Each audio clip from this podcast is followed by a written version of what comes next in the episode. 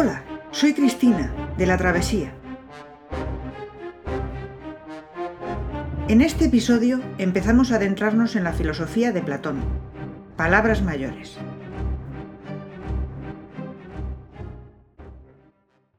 Ya hace más de dos mil años que Platón enseñaba en su academia en Atenas, y desde entonces ha sido el filósofo más influyente de la historia.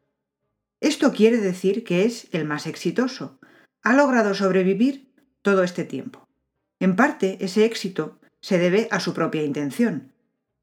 Fundó la academia para dar a conocer su pensamiento, y como veremos en otro episodio, para poder ponerlo en práctica.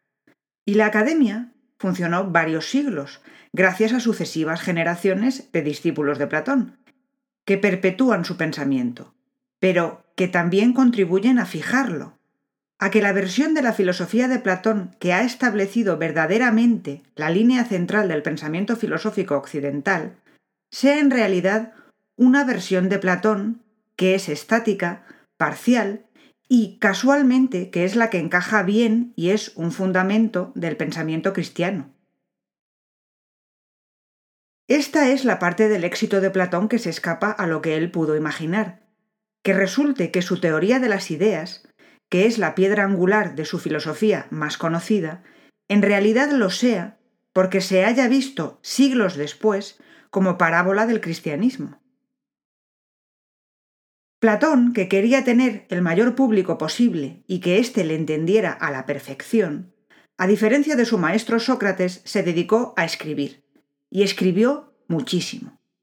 Dominaba el lenguaje escrito, es un maestro del idioma griego, y se agradece su gran habilidad literaria cuando se leen sus textos, que normalmente están en forma de diálogo y llenos de símbolos destinados a reforzar su mensaje, y de lo que llamamos mitos, que en realidad son alegorías, historias inventadas por el propio Platón para hacernos la lección más entretenida, que a veces incluyen conexiones con la propia mitología griega. Su forma de presentar su pensamiento le permite además engarzar de forma muy hábil todo lo que quiere decir, que abarca todos los temas filosóficos que se trataban en su época. Es cierto que él tiene la voluntad de mostrarnos un sistema total, que explique toda la realidad en torno a tres ejes principales. La ontología, la ética y la política.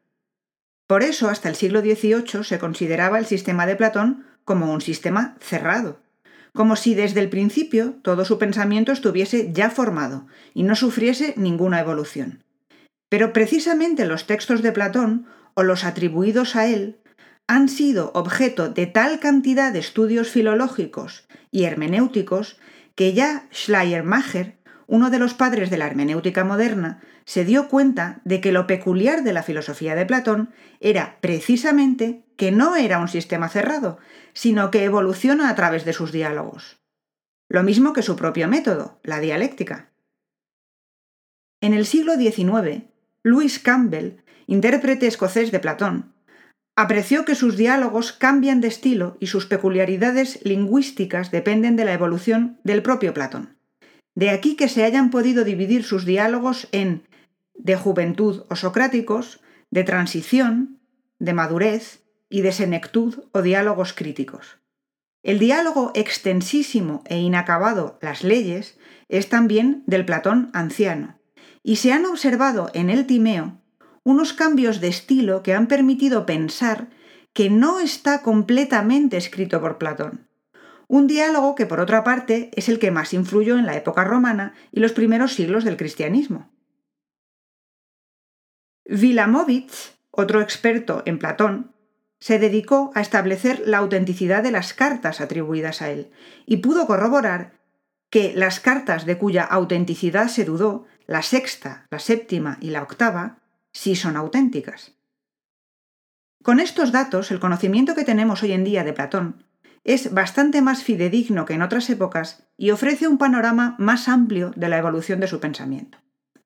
Hoy vamos a centrarnos en lo más conocido, lo más trillado, la teoría de las ideas, viendo su significado, sus influencias y apuntando hacia sus implicaciones, para lo cual aprovecharemos el también famosísimo mito de la caverna que aparece en el libro séptimo de la República, un diálogo de madurez de Platón cuando su pensamiento clásico sí estaba totalmente formado, antes de que él mismo se criticase en parte, cosa que veremos también en otro episodio.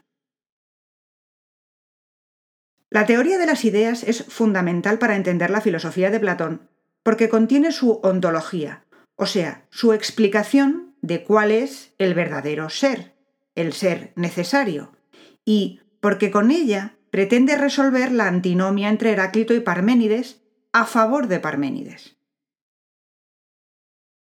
Platón llama a la antinomia el problema de lo uno y de lo múltiple. ¿Qué es real? ¿Lo que vemos, que es multiplicidad, o lo que pensamos? Esta es la cuestión que se plantea y que resuelve a favor de el ser es uno, eterno e inmutable, que es lo que decía Parménides. Platón cree que hay dos mundos. Este en el que vivimos que nos muestra multiplicidad y cambio, y que él llama mundo de la apariencia, de la opinión, de la doxa, de lo que te crees pero no de lo que razonas, y otro mundo, el mundo de las ideas, en el cual los seres son de tipo racional. No son seres materiales, son ideas pero que existen realmente. Y aquí no hay cambio ni pluralidad. Estos seres son unos, eternos e inmutables, las ideas son entidades abstractas, o sea, lo que ahora llamamos conceptos. Solo hay una idea de cada clase de ser. Una idea de hombre, una idea de justicia, una idea de bien.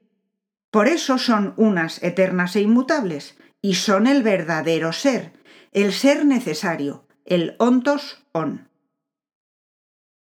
Los dos mundos son reales, pero uno es más perfecto que otro porque uno es necesario. Y no es este, es el otro, el mundo de arriba. Nosotros estamos en el de abajo. El mundo de arriba, el de las ideas, es, según Platón, la causa de la existencia de éste. O sea, que no lo llama mundo de arriba a lo loco, sino con toda la intención. Las ideas son la causa de que exista este mundo nuestro, porque participa del ser de las ideas. El mundo de arriba es perfecto, porque es donde está el verdadero ser, pero además está jerarquizado, porque no todas las ideas son iguales. La jerarquía aquí es un reflejo también del pensamiento de Platón, que da más valor a lo racional y abstracto que a lo concreto y material. Las ideas menos perfectas son las menos abstractas. Por ejemplo, la idea de hombre es menos perfecta. Después son más perfectas las que representan entes matemáticos, por ejemplo, la idea de triángulo o la idea de número. Por encima de estas, Platón sitúa las ideas que representan conceptos éticos. Las tres más perfectas son, por orden de menor a mayor perfección, justicia, belleza y bien. El bien es la perfección absoluta e incluye en su concepto también lo bello y lo justo. Es inefable, no se puede expresar con palabras su perfección, y ya no cabe más abstracción. Es en realidad la idea de bien la que irradia tanta perfección que causa el mundo de abajo. El mundo de abajo es, existe, porque participa del ser de las ideas, pero esa participación la causa la irradiación de perfección de la idea de bien en sus palabras. Lo que aporta la verdad a las cosas cognoscibles y otorga al que conoce el poder de conocer, puedes decir que es la idea del bien. Y por ser causa de la ciencia y de la verdad, concíbela como cognoscible, y aun siendo bellos tanto el conocimiento como la verdad, si estimamos correctamente el asunto, tendremos a la idea del bien por algo distinto y más bello que ellas. Y así como dijimos que era correcto tomar a la luz y a la vista por afines al sol, pero que sería erróneo creer que son el sol, análogamente ahora es correcto pensar que ambas cosas, la verdad y la ciencia, son afines al bien, pero sería equivocado creer que una u otra fueran el bien, ya que la condición del bien es mucho más digna de estima. Así, la idea de bien es la causa de todo, es la causa de la verdad y es la causa del conocimiento, porque su perfección es luz, metafóricamente hablando. La idea de bien permite ver lo que es, pero es que además es causa porque esa luz, esa perfección, se refleja en el mundo de abajo y por eso el mundo de abajo es. Es real, pero no es la verdad. Eso sí, hay que subrayar que esto es así, no porque la idea de bien tenga voluntad, sino porque su perfección ilumina sin poderse remediar. Esto es así, siempre ha sido y siempre será. Simplemente es. Simplemente la idea de bien es la luz que ilumina todo. Las ideas son formas, es decir, estructuras lógicas. No tienen materia. Se pueden pensar, pero no tocar. Y se pueden ver, en el sentido intelectual, porque idea, en griego, es el participio pasivo del verbo eido, que significa ver. Aquí podemos apreciar cómo Platón, desde un dominio absoluto del lenguaje, presenta de manera a veces tan fácil que parece una historieta conceptos muy profundos que tiene muy elaborados. Está jugando con el significado que ya le viene dado de idea. La idea de bien es lo último que se puede ver en una abstracción intelectual, pero además va a jugar con que en realidad se ve. El filósofo la ve, y además es que su alma la ha visto incluso antes de nacer. En sus diálogos, Platón juega constantemente con diferentes niveles de abstracción y complejidad de una explicación, y utiliza muchos símbolos visuales. El fragmento que hemos citado sobre la idea de bien es del libro sexto de la República, en el que se hace una explicación más teórica, pero en el libro séptimo, para asegurarse de que llega, aclara su mensaje recurriendo a una historia inventada por él, el mito de la caverna. Eso sí, cuando Platón hace eso, como lo tiene todo muy pensado y muy trabajado, de un lado simplifica y de otro carga tanto la historieta de símbolos que le añade lecturas a distintos niveles. Con el mito de la caverna te está explicando a la vez la ontología, es decir, la teoría de las ideas, su teoría del conocimiento y está dejando traslucir su antropología y su intención ético-política. En resumen, el mito de la caverna es una alegoría sobre el conocimiento. Es además una historia dentro de una historia.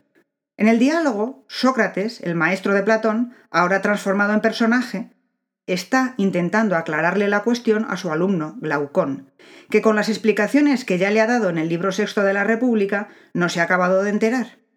Entonces Sócrates, para ponérselo más fácil, le cuenta esta historia. Imaginemos una caverna totalmente oscura en la que unos prisioneros están atados de pies y manos y obligados a mirar siempre hacia la pared del fondo. Los prisioneros no conocen otra situación y creen que lo poco que pueden ver es la realidad del mundo. Eso poco que ven no son sino sombras que emiten los objetos que otras personas acarrean a sus espaldas y que son iluminados por una hoguera. Imaginemos más, dice Sócrates. Supongamos que uno de esos prisioneros fuera liberado y obligado a subir la escarpada cuesta hasta la salida de la caverna.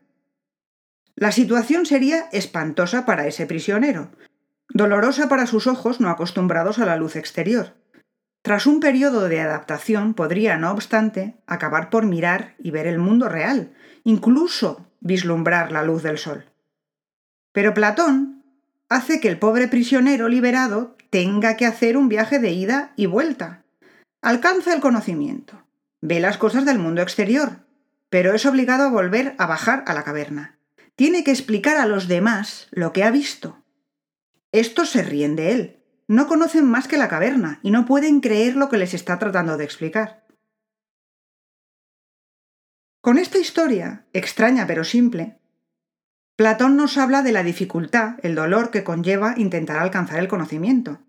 También la satisfacción que produce, pero incluye la obligación, la necesidad de que ese conocimiento se intente transmitir a los demás. Aquí reaparecen conceptos ya conocidos, la paideia, la educación, el todo es más que las partes, la arete. Todos ellos en la versión personal de Platón, pero además está incluyendo toda la ontología, Como el ser necesario es lo que es la verdad, y conocer es conocer la verdad, pues una cosa tiene que ser espejo de la otra, y Platón no pierde esta ocasión para transmitirlo. De paso, los símbolos y metáforas nos muestran la influencia que tuvieron en él no solo Parménides, sino también los pitagóricos. La caverna está abajo. Allí residimos nosotros, los prisioneros.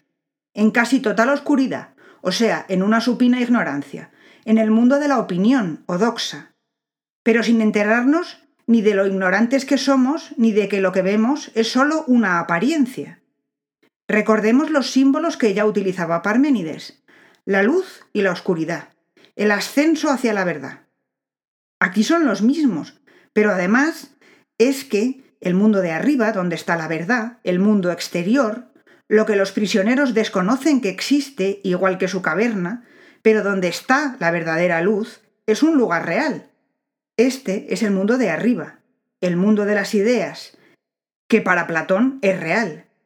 Y allí es donde sube el prisionero liberado.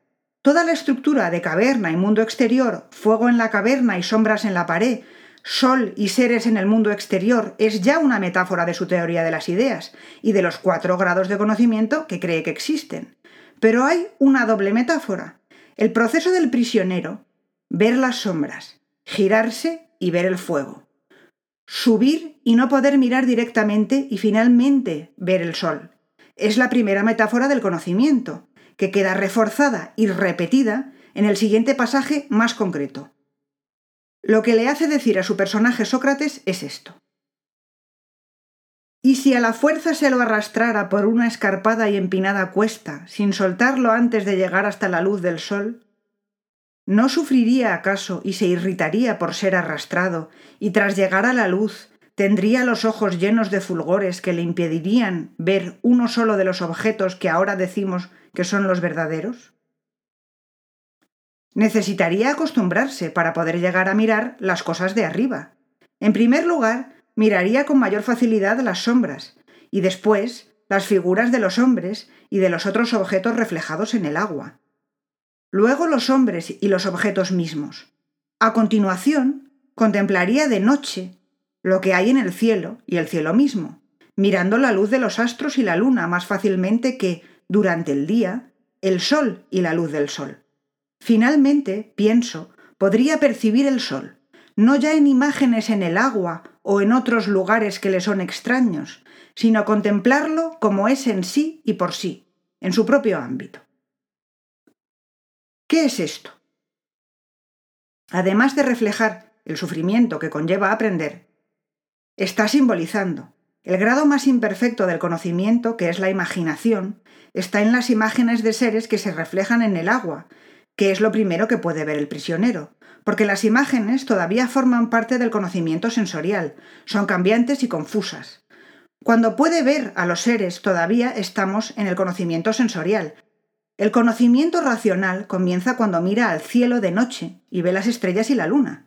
Se refiere a las matemáticas que son capaces de conocer lo inmutable y lo eterno, pero aún no lo uno. La luz del sol es por fin la que se refiere en concreto a la idea de bien, último nivel del conocimiento racional. Su influencia pitagórica aparece en su amor por las matemáticas, también en su predilección por determinados números, como el 3, pero también en la metáfora que es el prisionero. ¿Qué es prisionera según los pitagóricos? el alma que ha caído al mundo de lo sensible y está atrapada en el cuerpo, su tumba. El alma que debe purificarse y si no lo logra, tras la muerte volverá a caer a otro cuerpo. Bueno, pues aquí tenemos la metáfora que está utilizando Platón. Los prisioneros son las almas que han caído a este mundo y están aquí atrapadas. Platón creía también esto e incluso lleva su influencia pitagórica hasta el punto de creer que los filósofos se reencarnarán tres veces antes de conseguir su liberación definitiva. Y el resto tendrán que reencarnarse exactamente diez, el número favorito de los pitagóricos. Pero además aquí se contesta otra pregunta.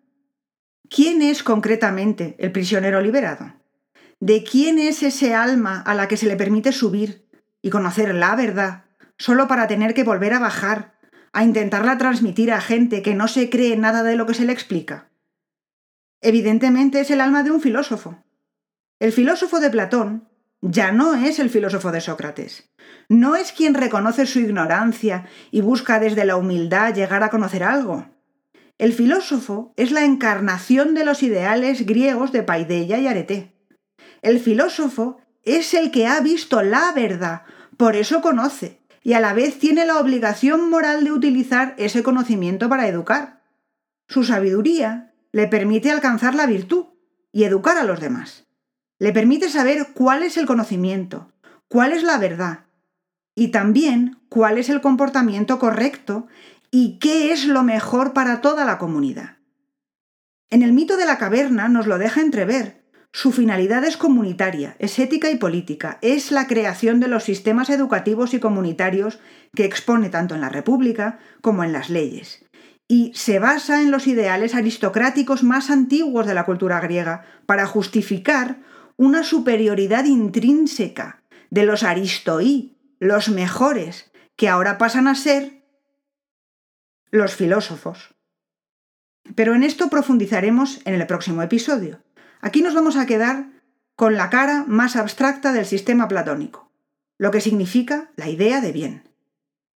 Pues bien, querido Glaucón, debemos aplicar íntegra esta alegoría a lo que anteriormente ha sido dicho comparando la región que se manifiesta por medio de la vista con la morada prisión y la luz del fuego que hay en ella con el poder del sol. Compara, por otro lado, el ascenso y contemplación de las cosas de arriba con el camino del alma hacia el ámbito inteligible. Lo que a mí me parece es que lo que dentro de lo cognoscible se ve al final y con dificultad es la idea del bien. Una vez percibida, ha de concluirse que es la causa de todas las cosas rectas y bellas, que en el ámbito visible ha engendrado la luz y al Señor de ésta, y que en el ámbito inteligible es señora y productora de la verdad y de la inteligencia, y que es necesario tenerla en vista para poder obrar con sabiduría tanto en lo privado como en lo público. Esto es lo último que le hace decir a Sócrates Platón en el mito de la caverna, por si no había enlazado todo suficientemente bien. Quizá, llegados hasta aquí, pueda haber alguien que piense que todo esto es una tontería de Platón. Resuelve la antinomia de Heráclito y Parménides nada menos que inventándose que hay dos mundos igual de reales, pero uno, más perfecto, es el que contiene la verdad, el que rige nuestra existencia, Hace falta tener una imaginación desbordante para creerse que es que las ideas, que en el caso de Platón son conceptos o definiciones, resulta que tienen existencia real. Pero hay que ser conscientes de la inmensa importancia de todo esto para nosotros, que se refleja a múltiples niveles. Probablemente el más evidente es el de su traducción a la religión cristiana. Platón crea un sistema en el que la finalidad de este mundo está en el otro, lo que en vocabulario filosófico se llama teleología trascendente. Ciertamente su idea de bien no es consciente de nada, simplemente es. Pero esto, desde la perspectiva cristiana, es de facilísima traducción. Si se sustituye la idea de bien por Dios, se hereda un sistema filosófico perfectamente acabado. Pero es que además se heredará con mucho detalle. El bien ilumina. Dios nos ilumina con su gracia. Y todos participamos de ella, tal y como recogerá San Agustín. Pero es que además las ideas, que son conceptos, en la Edad Media pasarán a llamarse universales. Y también se creerá durante mucho tiempo que estos universales existen. Pero desde el punto de vista puramente filosófico, el sistema de Platón lo que genera es una necesidad de verdad absoluta. Aquí se consolida totalmente la herencia de Parménides.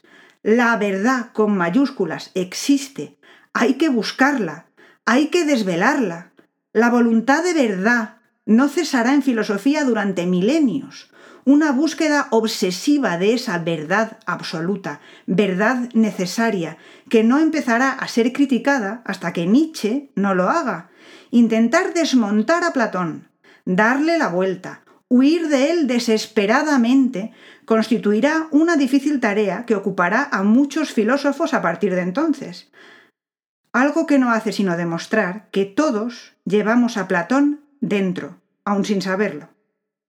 En el próximo episodio nos centraremos en la ética y la política según Platón. Hasta entonces, ya sabes que si quieres otros detalles sobre Platón y su filosofía, o simplemente quieres ir más deprisa y ver otras cuestiones, puedes visitar nuestro canal de YouTube, La Travesía.